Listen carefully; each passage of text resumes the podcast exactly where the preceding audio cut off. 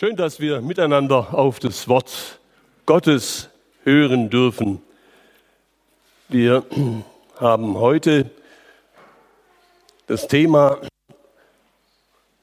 unser Glaube ist der Sieg, der die Welt überwunden hat, nach 1. Johannes 5, Vers 4. Es handelt sich nicht um irgendeinen Glauben, sondern um den biblischen Glauben. Immer wieder kommen auch Menschen über ihren Glauben ins Gespräch und dann kann man im Volksmund manche Aussage hören. Beispielsweise, ja, für mich heißt Glauben nicht wissen.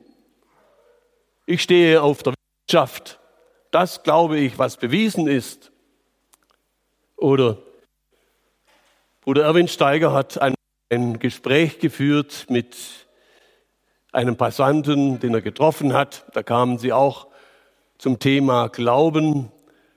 Und da frug Bruder Steiger sein Gegenüber, ja, was glauben denn Sie? Und dann sagte er, ich glaube, was meine Kirche glaubt. Ja, und was glaubt denn Ihre Kirche? Ja, nun, also das, was meine Kirche glaubt und was ich glaube, das ist ein und dasselbe. So ein Glaubenskenntnis ist natürlich nicht gerade zielführend und ich hoffe, dass wir heute Morgen eine bessere Antwort haben. Aber ich muss sagen, wenn man sich mit diesem Beginn und der Voraussetzung für den Sieg über Welt und Sünde beschäftigt, nämlich den glauben, dann muss man sagen, der Glaube ist ein Geschenk. Der biblische Glaube ist ein Geschenk. Geschenk des Geistes Gottes. Es wird auch einmal gesagt, der Glaube ist nicht jedermanns Ding. Ich bin froh, dass ich von meiner Kindheit und Jugend auf das Wort Gottes, die Grundlage des Glaubens gehört habe. Man hat ja auch mal so nach Vergleichen gesucht, nach Bildern. Und da wurde auch gesagt, ja, der Glaube, der ist wie ein Löffel. Aber vom Löffel wird man ja nicht satt, sondern das, was auf und in dem Löffel ist. Darum, was ist der Inhalt deines Glaubens? Da dürfen wir heute Morgen frohgemut sagen, es ist das, was uns der himmlische Vater geschenkt hat. Durch den Glauben nehmen wir das Geschenk des Vaters an. Und was ist das Geschenk des Vaters, wenn nicht der Sohn? Jesus Christus, der eingeborene Sohn des lebendigen Gottes. Und das Geheimnis des Glaubens ist eine Beziehung. Glaube meint nicht nur für wahr halten, ja, ich glaube dir, was du gesagt hast. Ja, wir glauben, dass die Schrift wahr ist. Aber der Glaube, der biblische Glaube meint mehr. Er drückt vor allem Vertrauen aus. Vertrauen in das, was das Wort Gottes sagt.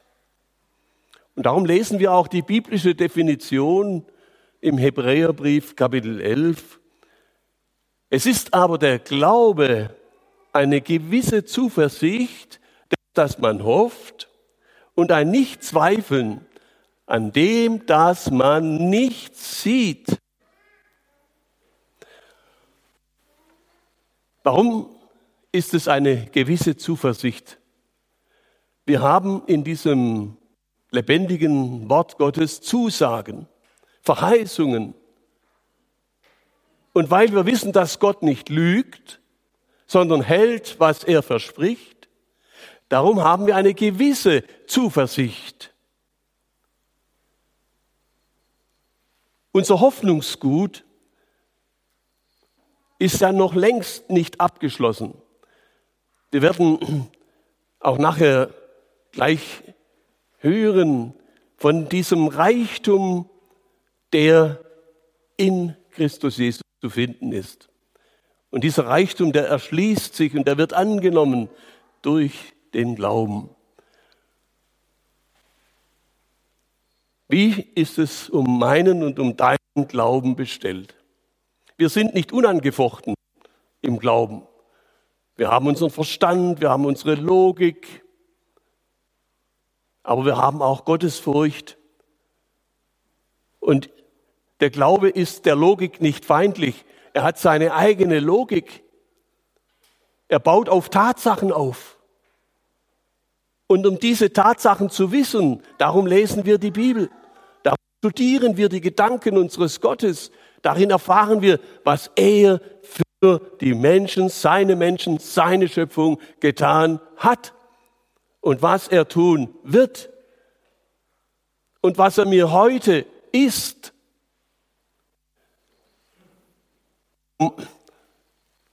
Der lebendige Glaube rechnet mit den Tatsachen, die der Herr Jesus vollbracht hat, die er geschaffen hat und mit dem, was Gott zusagt. Der Glaube, er erschließt uns das Werk vom Herrn Jesus. Glaube und Vertrauen und Treue, das gehört alles zusammen. Manchmal ist es so, dass ein Bild einem das ganz versucht, kindlich auch deutlich zu machen. Da erzähle ich euch folgende Geschichte. In einem Haus, da war der Keller durch eine Zugklappe zu erreichen. Da war eine Leiter eingehängt. Wenn man die Klappe hochgeklappt hat, konnte man über die Leiter hinunter in den Keller steigen. Ein Vater, er ging hinunter in den Keller und stellte die Leiter zur Seite, damit er da unten besser hantieren konnte. Nun hatte er eine kleine Tochter und die stand da oben und schaute hinunter in das dunkle Loch und sah ihren Papa nicht, aber sie hörte seine Stimme. Papa, ich möchte gerne zu dir kommen, rief die Kleine hinunter. Und Papa sagte, nun ja, wenn du das willst, dann spring einfach und ich fange dich auf. Aber Papa, ich sehe dich doch nicht. Ja, aber macht gar nichts. Schau mal, ich habe schon meine Arme ausgebreitet und vertraue mir. Spring einfach. Und ihr Lieben, dieses Mädchen hat es gewagt zu springen in Vertrauen darauf, dass der Vater hält, was er verspricht. Und sie sprang. Und was ist passiert? Der Vater hat sie aufgefangen. Ist nichts passiert. Das meint jetzt im Bilde auch mal so vorgestellt, Vertrauen in das, was der Herr Jesus tut, was er gesagt hat, in sein Wort, in die Gedanken des Vaters, ohne zu sehen. Und das ist unser Problem. Und manchmal ficht es uns an. Wir möchten gerne spüren, wir möchten gerne sehen mit den Augen. Unsere Erlebniswelt ist begrenzt als Menschen. Wir sehen ja nicht alles, was es gibt. Wir hören nicht, was es gibt. Wir schmecken nicht alles, was es gibt. Die Gase beispielsweise und so weiter. Also sind darauf angewiesen, dass wir unseren Glauben betätigen. Und da ist es eine gute Übung, wenn man einmal das Wort Gottes nimmt. Nehmen wir einmal Johannes 3, Vers 16. Wollen wir miteinander aufsagen? Das ist, denke ich, bekannt. Also hat Gott die Welt geliebt, dass er seinen eingeborenen Sohn gab, auf dass alle, die an ihn glauben, verloren werden, sondern das ewige Leben haben. Und jetzt setz mal deinen Namen ein. Und dann sagen wir das nochmal, Steffen. Also, und, ähm, also hat Gott den Steffen geliebt, dass er seinen eingeborenen Sohn für den Steffen gab, auf dass der Steffen, weil er an Jesus Christus glaubt, nicht verloren geht, sondern das ewige Leben hat. Steffen, hast du das ewige Leben? Woher weißt du das? Spürst du das? Nein, das spüren wir nicht. Aber wir wissen es. Woher weißt du es? So steht es geschrieben. Ihr habt hier in Vereinen ein schönes Wort an der Wand. Jesus Christus, der unsere Sünde selbst hinaufgetragen hat an seinem Leibe auf das Holz. damit wir der Sünde gestorben, der Gerechtigkeit leben. Durch seine Wunden seid ihr heil geworden. Wir lernen gerade etwas über unsere Stellung, die uns durch Christus und in Christus geschenkt ist. Unsere Stellung ist unabänderlich von dem, was wir in unserer Schwachheit denken oder meinen oder sehen oder erkennen. Das ist einfach eine Tatsache.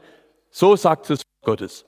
Und auch bei diesem Bibelvers wollen wir noch einmal üben, was es ausmacht, wenn du deinen Namen einsetzt. Helga, schau mal. Du siehst den Vers nicht, aber du kennst ihn sicher. Jesus Christus, der, der Helga ihre Sünden hinaufgetragen hat, an seinem Leibe auf das Holz. Glaubst du das? Wo sind dann deine Sünden? Hab weg. Ah, ja, sie sind verortet auf dem Holz. Was ist das für ein Holz? Das ist das Kreuz. Mit dieser Last ist Jesus Christus für deine Sünden gestorben. Danke, Halleluja.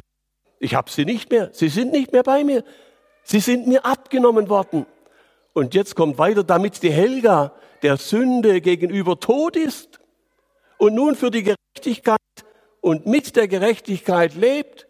Und durch seine Wunden ist die Helga heil geworden vom Sündenaussatz und von der Macht Satans sind wir befreit und erlöst. Also ihr Lieben, das ist ein, eine gute Übung und da lernen wir den Reichtum auch des Glaubens kennen. Das sind wir, das haben wir und das müssen wir in Besitz nehmen und dann gehört es uns.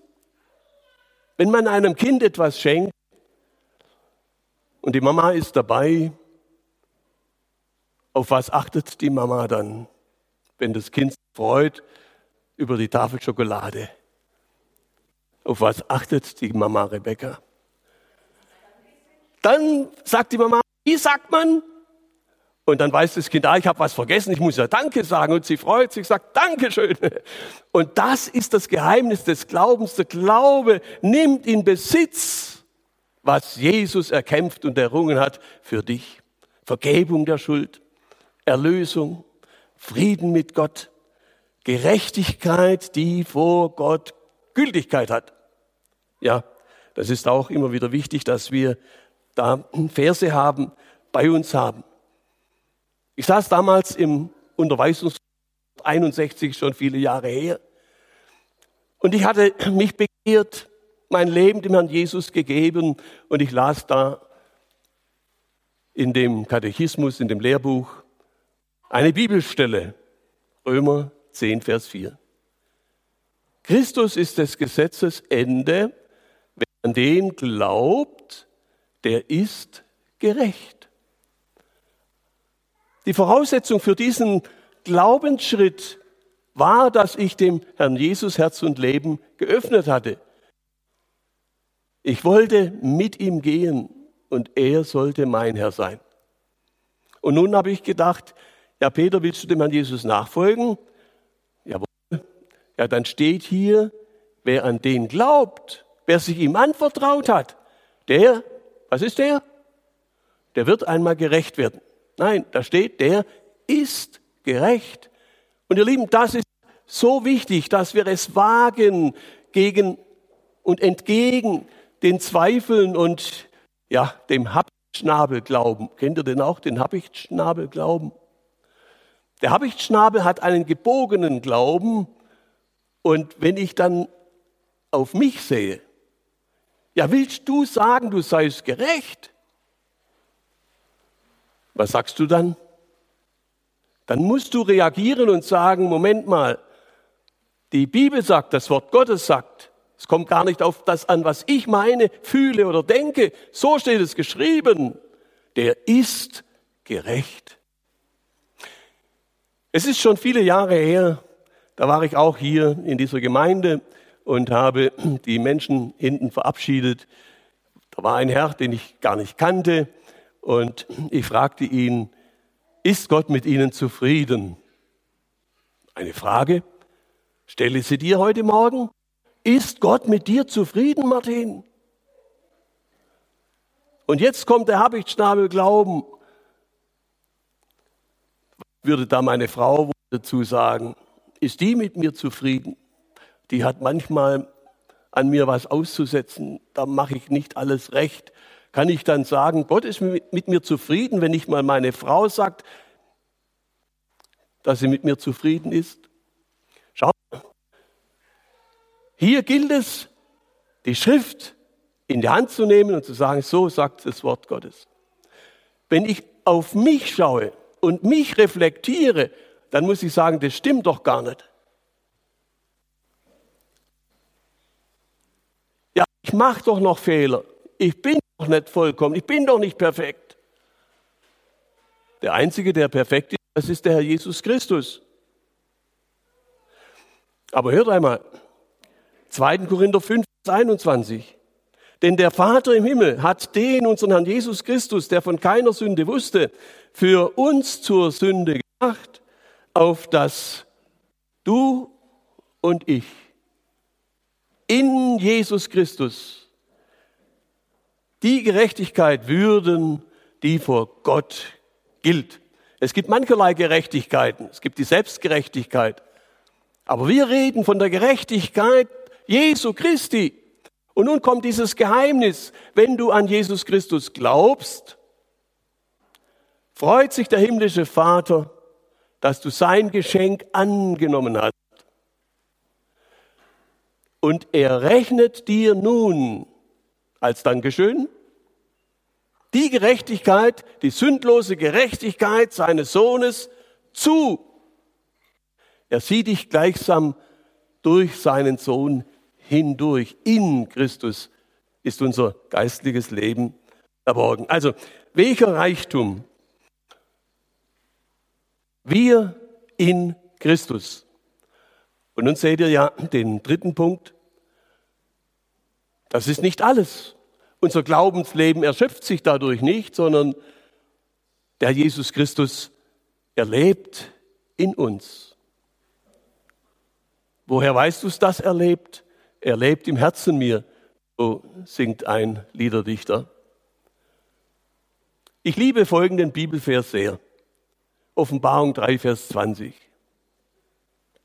Sagte Herr Jesus, siehe, ich stehe vor der Tür, vor der Herzenstüre. Was macht er da? Opfe an. Und er redet zu uns. Wer nun meine Stimme hören wird und die Tür auftut, zu dem werde ich eingehen und das Abendmahl mit ihm halten und er mit mir. Das Einzige, was der Mensch tun muss, ist die Herzenstür aufmachen und den Herrn Jesus einladen. Ich will dich haben, komm du zu mir in mein Herz, ich will dir gehören und dir nachfolgen. Und der Herr Jesus, er kommt in das Herz, nicht um ein Besüchlein zu machen, um ein Gast zu sein, sondern der Gastgeber zu werden. Er bringt Brot und Wein selber mit. Sich selbst. Ist das nicht etwas von dem Geheimnis des Glaubens? So sagt der Paulus zu Timotheus, Lehrer sollen die sein, die das Geheimnis des Glaubens in reinem Gewissen haben. Glauben können ist eine Gabe. Danke, Herr Jesus, du wohnst in mir, du lebst in mir, du gehst mit mir, du bist bei mir, du bist mein Herr, du bist mein Heiland, du bist mein bester Freund und wie auch immer dir das geschenkt wird. Christus in mir und ich in ihm. Kannst du das glauben? Kannst du das verstehen? Eine, eine ganz logische Sache. Und da denken wir beispielsweise an Johannes 15.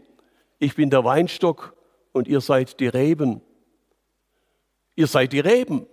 Und wo ist die Rebe angewachsen? Am Weinstock.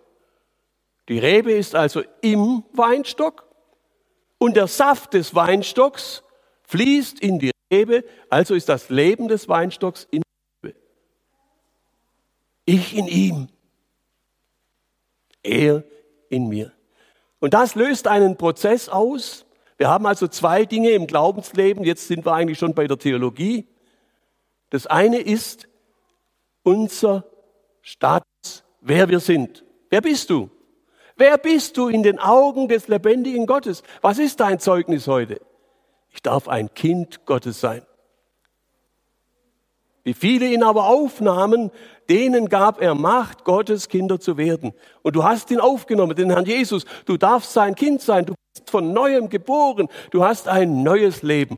Du hast ewiges Leben. Aber jetzt sind wir unterwegs und da begegnen uns so mancherlei Dinge im Leben, die uns Mühe machen, die uns wieder zurückziehen wollen in unser altes Leben. Man nennt es Versuchung. Es gibt auch Anfechtung, an Zweifel, an Unsicherheit. Und da brauchen wir Kraft. Kraft, um zu überwinden. Wir haben am Anfang gehört, der Glaube ist ein Hilfsinstrument. Jesus ist der, den wir zu uns nehmen und das, was er in uns arbeitet, in uns wirkt. Er erinnert uns durch seinen Geist und durch sein Wort an das, was seinem Wesen entspricht. Und da kommen wir zu einem Thema, das ich als letzten Punkt dann noch etwas ähm, behandeln möchte. Was ist wohl der größte Feind des Geistes Gottes? Denn Jesus wohnt durch den Glauben an sein Wort und den Geist Gottes in unseren Herzen. Darum ist er der Gegenwärtige in allen Herzen, nicht nur hier. Weltweit, der Geist Gottes ist ausgegossen über alles Fleisch. Und darum ist der Herr Jesus der Gegenwärtige durch die Herzen und in den Herzen, die da sagen, ich glaube, es steht geschrieben. Und durch den Geist Gottes, der uns daran erinnert, was Jesus für uns getan hat, der uns aufschließt, so wie unsere Nahrung aufgeschlossen wird im Magen und im Darm und dann die Nahrungskräfte zur Verfügung stehen für unseren Körper, so macht der Geist Gottes das Wort zur Kraftquelle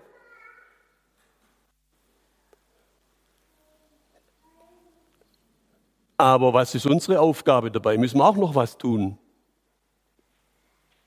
Schaut mal, bei dem sogenannten Mahl des Herrn, da sagt der Herr Jesus, hier Brot und hier Wein, es ist vorhanden. Und dann kommt der Auftrag an uns, der lautet, nehmet und esset und trinkt daraus. Wir müssen unseren Glauben betätigen. Das fällt uns nicht einfach bloß so in den Schoß. Du siehst da den Herrn Jesus nicht und jetzt brauchst du Beistand. Dein Kind geht in die Schule und hat vielleicht Nöte oder Angst oder Ängste. Was darfst du ihm sagen? Schau, wir haben doch gebetet. Und der Jesus liebt dich. Und er hat gesagt, ich bin bei euch. Ich bin bei euch alle Tage bis an der Weltende. Darum, wenn wir ängstlich sind, wenn wir in Sorge sind, wie soll das auch gehen? Danke, Herr. Du hast gesagt, ich bin bei euch. Ich rechne mit deiner Hilfe, mit deinem Nahesein, mit deinem Beisein. Ich danke dir. Es ist mir auch aufgefallen im Gebet vorhin von Bruder Martin, er hat immer wieder auch dieses Wort Ich danke dir gebraucht ein besitzanzeigendes Wort. Ich habe Verheißung Gottes in Anspruch genommen und ich freue mich darüber. Ich danke dir. Es erinnert an Weihnachten. Es erinnert an Geburtstagsgeschenk. Wir sind reich beschenkt und wir freuen uns darüber und wir danken. Freust du dich? Philippo 4, Vers 4. Freut euch in dem Herrn. Und abermals sage ich, Freut euch. Freust du dich heute Morgen? Oder ist dein Herz traurig? Unser Herz kann traurig sein und wir können uns trotzdem freuen. Ja, wie soll das gehen? Die Zu- und Umstände sind nicht immer Grund zur Freude. Da gibt es Not, da gibt es Schwierigkeiten und Traurigkeiten. Wenn eine Ehe zerbricht, zerbrechen will, was für eine Not, was für eine Traurigkeit. Wenn der Ehegatte abgerufen wurde in die himmlische Heimat und du bist allein zurückgeblieben, ein großes Loch ist in deinem Leben. Traurigkeit dürfen wir zugeben und doch uns freuen. An was? In dem Herrn. Dass du geliebt bist, dass der Herr bei dir ist, dass deine Frau, wenn sie gläubig war, beim Herrn ist und du dich freust, eines Tages auch dort zu sein. Freut euch in dem Herrn. Und weil wir immer wieder so leicht vergessen, sagt Paulus, und abermals sage ich, was sagt er? Freut euch. Genau. Also man kann sich ja nicht eigentlich auf Befehl freuen, aber man kann diesen Ratschlag in Anspruch nehmen und sagen, Herr Jesus, ich bin traurig, du kennst meine Not, aber ich freue mich doch in dir, dass du mein Herr bist, dass du bei mir bist. Du hast mir eine ewige Hoffnung geschenkt. Du hast mich erlöst, du hast mir meine Schuld vergeben. Ich darf die Gerechtigkeit besitzen, die vor Gott gilt. Ach, wie bin ich doch reich gemacht an allen Stücken. Ich danke dir. Nun, ich habe gesagt, dass wir Feinde haben. Wie hieß doch unser Eingangsvers, über den heute diese Andacht läuft? Unser Glaube ist der Sieg. Was geht einem Sieg voraus?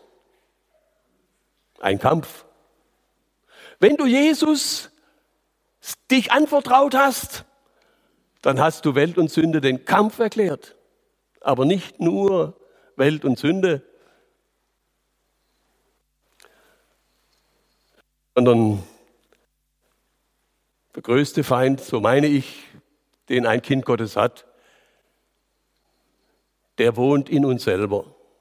Das ist unser Ich, unser menschliches Wesen. Aber dazu gleich dann noch mehr. Also woher kommt uns die Kraft zum Überwinden? Nun, da wurde mir ein Bild geschenkt, wo, so meine ich, wir das deutlich machen können. Woher wir die Kraft bekommen, um Nein zu sagen zu Welt und zu Sünde. Die ältere Generation, die kennt auf jeden Fall, was eine Dampflokomotive ist, ein Kraftpaket. Da kann man hinten viele Güterwagen dranhängen. Die Maschine, die zieht, die arbeitet, die hat Kraft, die überwindet die Steigung. Was ist das Geheimnis ihrer Kraft von dieser Maschine? Es ist ein Mehrfaches. Es ist die Kohle. Was muss mit der Kohle passieren? Sie muss dem Feuer ausgesetzt werden. Und aus Kohle und Feuer und dem Wasser im Kessel wird letztendlich der Dampf, das Geheimnis der Triebkraft, der verdichtete Heißdampf hat ungewaltig oder gewaltige äh, Möglichkeiten und Kräfte. Darf ich nun einfach einmal einen Vergleich wagen? Lieben, die Kohle kann man anfassen. Ich kann meine Bibel anfassen. Da stehen die Worte Gottes drin. Aber für viele sind diese Worte Gottes leere Buchstaben, so wie man eine Zeitung liest. Für uns aber ist es das Wort Gottes. So sagt Gott, so sagt das Wort Gottes. Und ihr müsst es mal versuchen, wenn ihr mit irgendjemand sprecht, dann wird die Meinungen diskutiert. Aber wenn du sagen kannst, so sagt die Bibel, so sagt das Wort Gottes, da steckt Autorität dahinter. Das ist ganz interessant.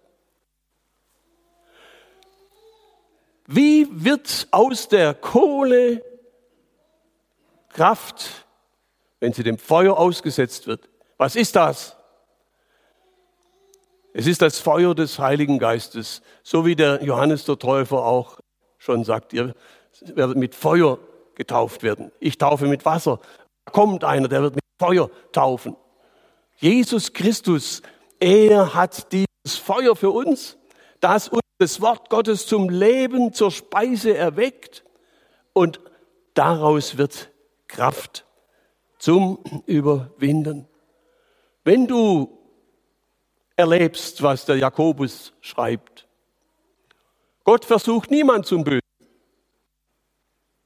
sondern ein jeglicher, das gilt für die Kinder Gottes genauso, wird versucht durch seine eigene Lust, Augenlust, Fleischeslust, was man da alles sagen kann. Auch Leute, die an der Eifersucht leben oder da äh, Not haben mit der Ungeduld, mit, mit, mit dem Erregtsein, mit dem Zorn. Ach, da kommt so manches aus uns selbst heraus und klopft an an unserer geistlichen Behausung, an unserem Verhältnis mit dem Herrn Jesus Christus. Und nun geschieht etwas. Der Geist ist wieder das Fleisch und das Fleisch wieder den Geist und die zwei, sind wieder einander, dass ihr nicht tut, was ihr wollt. Wandelt im Geist, so werdet ihr die Werke des Fleisches nicht vollbringen. Jakobus sagt, die Lust aber, wenn sie empfängt, gebiert sie die Sünde. Das heißt, die Lust als solches ist noch nicht Sünde. Das ist ein, ein ganz natürlicher Zustand und da stellen wir uns, da stehen wir dazu, ich bin noch versuchlich, ich werde noch gereizt, ich werde noch gelockt, ich, da ist noch Ärger. Ja, da kann sogar noch Aufbrausen sein, da kann die Unfreundlichkeit über mich kommen, die Ungeduld. Und was mache ich jetzt? Das Wort Gottes sagt, wenn die Lust empfängt, das heißt, ich muss den Reiz zur Tat unterbrechen. Nein sagen zur Lust. Aber sie ist doch da. Selbstverleugnung. Ich bin tot für die Sünde. Kannst du glauben, das Geheimnis des Glaubens? Wir sind hineingenommen in den Tod des Herrn Jesu. Er ist gestorben die Sünde. Darum sagt auch der Petrus, der Sünde abgestorben. Hör mal, und das müssen wir jetzt in Anspruch nehmen in der Sünde tot. Ja, aber da bist doch jetzt gerade versucht zur Sünde. Ich muss nicht mehr sündigen. Ich muss nicht mehr der Lust nachgeben. Und wenn sie nicht weichen will, dann müssen wir einfach zum Herrn Jesus hinlaufen und sagen, Herr, ich bin jetzt so angefochten. Vielleicht hat jemand über dich etwas Falsches gesagt, eine Unwahrheit verbreitet es hat dir unheimlich wehgetan, das hätte ich nie von dem gedacht. Und jetzt begegnest du dem oder der. Du hast von dem Bruder oder jenem oder der Schwester irgendetwas Negatives gehört. Und jetzt steht er auch noch auf der Kanzel. Wie gehst du damit um? dann ist auch ganz wichtig, dass wir wissen, die Botschaft, die der Bruder verkündigt, die darf ich prüfen. Und wenn sie schriftgemäß ist, darf ich sie annehmen, muss ich sie annehmen. Ich muss also akzeptieren, dass auch ein Mann Gottes noch Mensch ist, dass er noch Fehler machen kann. Und was machen wir, wenn wir den Fehler gemacht haben, wenn wir nachgegeben haben? Dann haben wir versagt. Und dann dürfen wir wissen, unser Herr, er ist gnädig. Er hilft uns, er vergibt uns.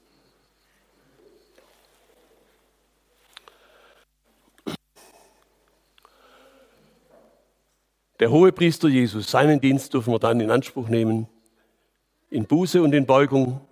Wir entschuldigen uns, Herr, ich habe versagt. Und manchmal ist es sogar notwendig, dass wir einem Menschen dann sagen, ich habe versagt, es tut mir leid, verzeih mir. Wir haben gehört, wir sind hineingestellt in einen Kampf mit Sünde und Welt und vor allem unserem eigenen Ich, unserem Menschsein. Aber wir sind erlöst. Wir müssen nicht. Und darum brauchen wir Kraft. Und die Kraft kommt aus dem Umgang mit dem Wort Gottes und mit dem Betätigen des Glaubens. Und dass wir Worte Gottes bei uns haben.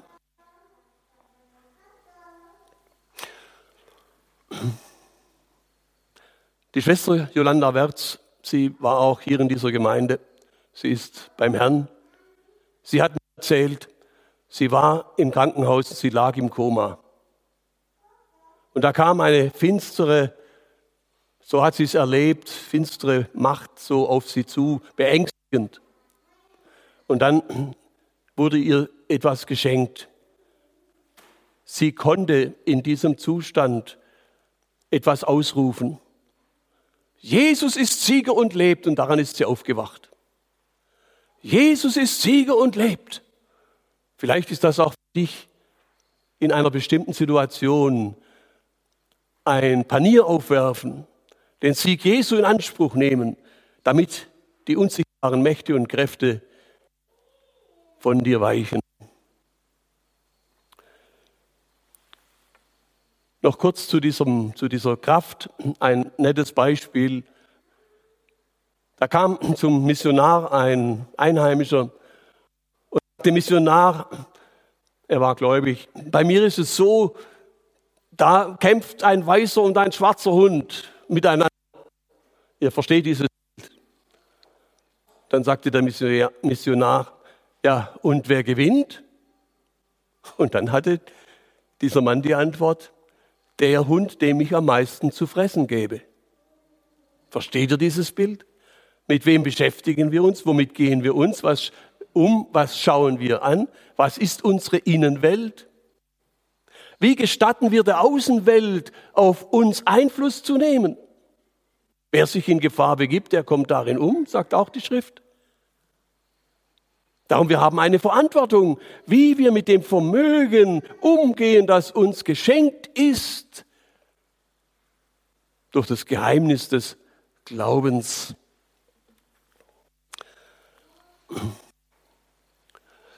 Wir kommen zu diesem letzten Punkt.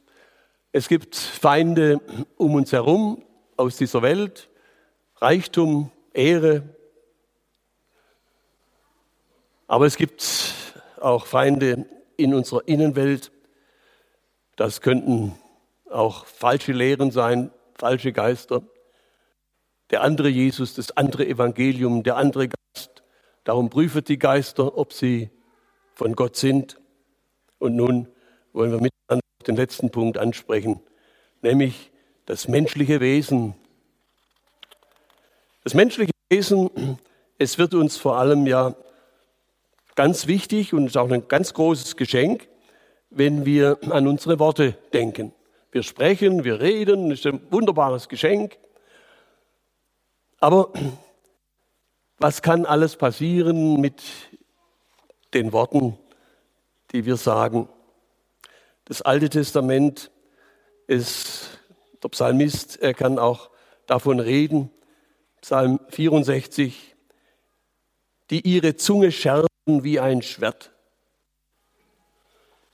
Worte können verletzen, sie können wehtun, sie können sogar dazu führen, dass Menschen verzweifeln.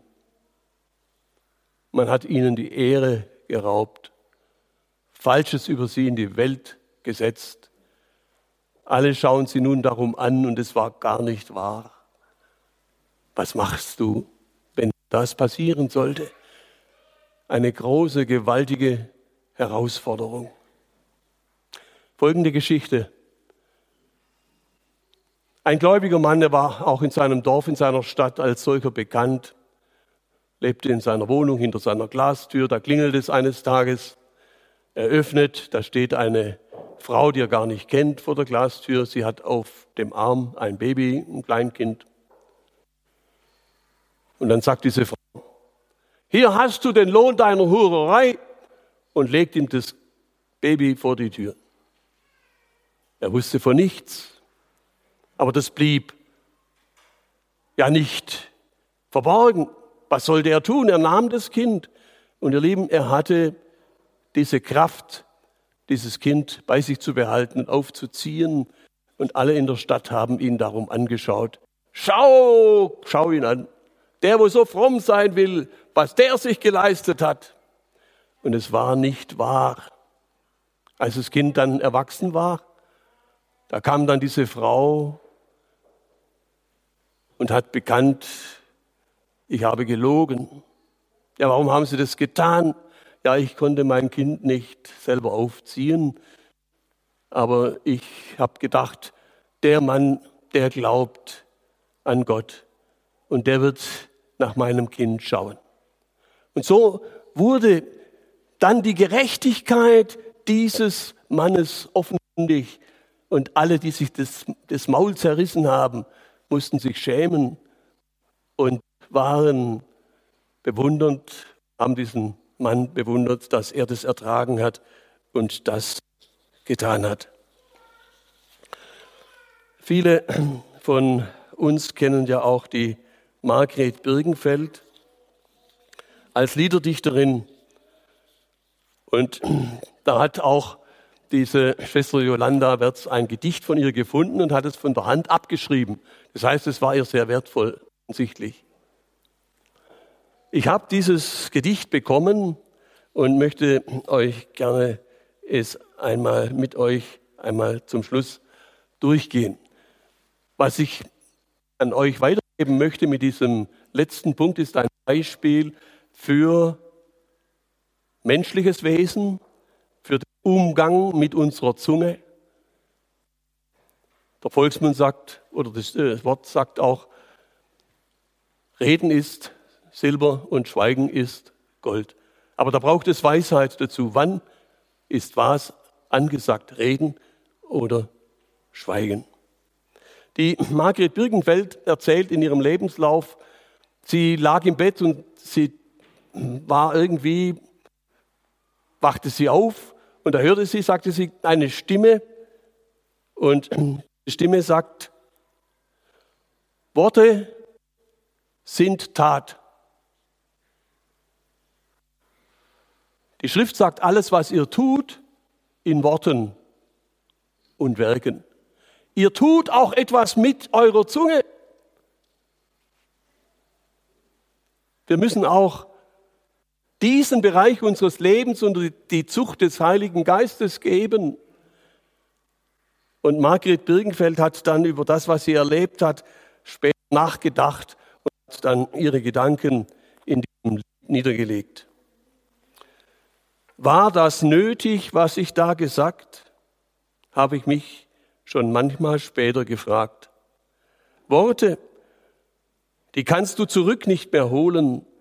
Sie sind wie Federn im Wind zerstoben. Worte, die können ein Sonnenstrahl sein, leuchten ins Leben des anderen hinein. Worte, die trösten, und Worte zum Lachen und Worte, die loben und mutig machen. Reden und Schweigen zur rechten Zeit ist eine Gabe, die Gott hält bereit. Er gibt uns gerne die Weisheit von oben, sein herrlicher Name sei hoch erhoben. Und als Refrain hat sie, das habe ich ja jetzt nicht jedes Mal gelesen, Herr, stelle ein Wächter an meinen Mund, damit durch meine Worte wert deine Liebe kund. Nimm auch die Gedanken ganz in Beschlag und lehre mich zu denken, ehe ich was sag. Ist nicht eine schöne Belehrung? Lieben und so gibt es gesegnete Aussagen. Wenn jemand von Johannes Gossner dieses Blatt hat überschrieben, auch mit Sieg, wenn ihr das lest, dann habt ihr auch Unterricht, wie es für uns als Gläubige, als Kinder Gottes angesagt ist, menschliche Wesensstrukturen, die einfach da sind, zu überwinden und so zu denken, denn da fängt es an, so zu reden, so zu handeln, wie es dem Herrn wohlgefällig ist. Was meint ihr, habe ich ausgelernt? Da bin ich froh auch für dieses Sprichwort, Meister ist, wer was ersann, Geselle ist, wer was kann, Lehrling ist jedermann. Ich bin Lehrling. Und darum musst du auch dir mit dir selber Geduld haben, musst auch selber verzeihen, wenn du versagt hast. Aber natürlich auch beim himmlischen Vater Bescheid sagen und anklopfen und sagen, Herr Jesus, ich habe mich daneben benommen, es tut mir leid. So gehen wir miteinander dem Ziel entgegen und der Herr hilft uns. Was ist unser Ziel? Der Seelenseligkeit. Wir beten noch.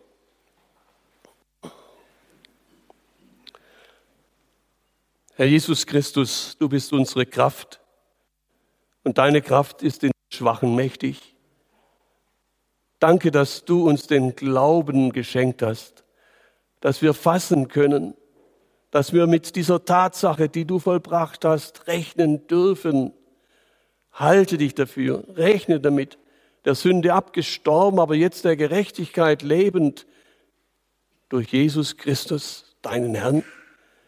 Danke, Herr, du hast Mitleiden mit unseren Schwachheiten. Du kennst uns und du willst uns durchhelfen, auch durch diese Zeit zur Ewigkeit, zur ewigen Seligkeit.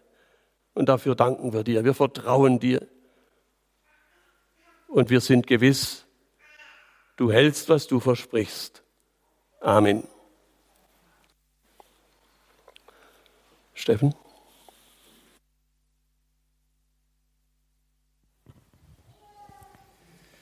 Ja, Peter, vielen Dank für deine Predigt. Danke, dass du uns gezeigt hast, dass wir mit Jesus Christus den Sieg über die Sünde haben und dass wir das leben können in seiner Kraft.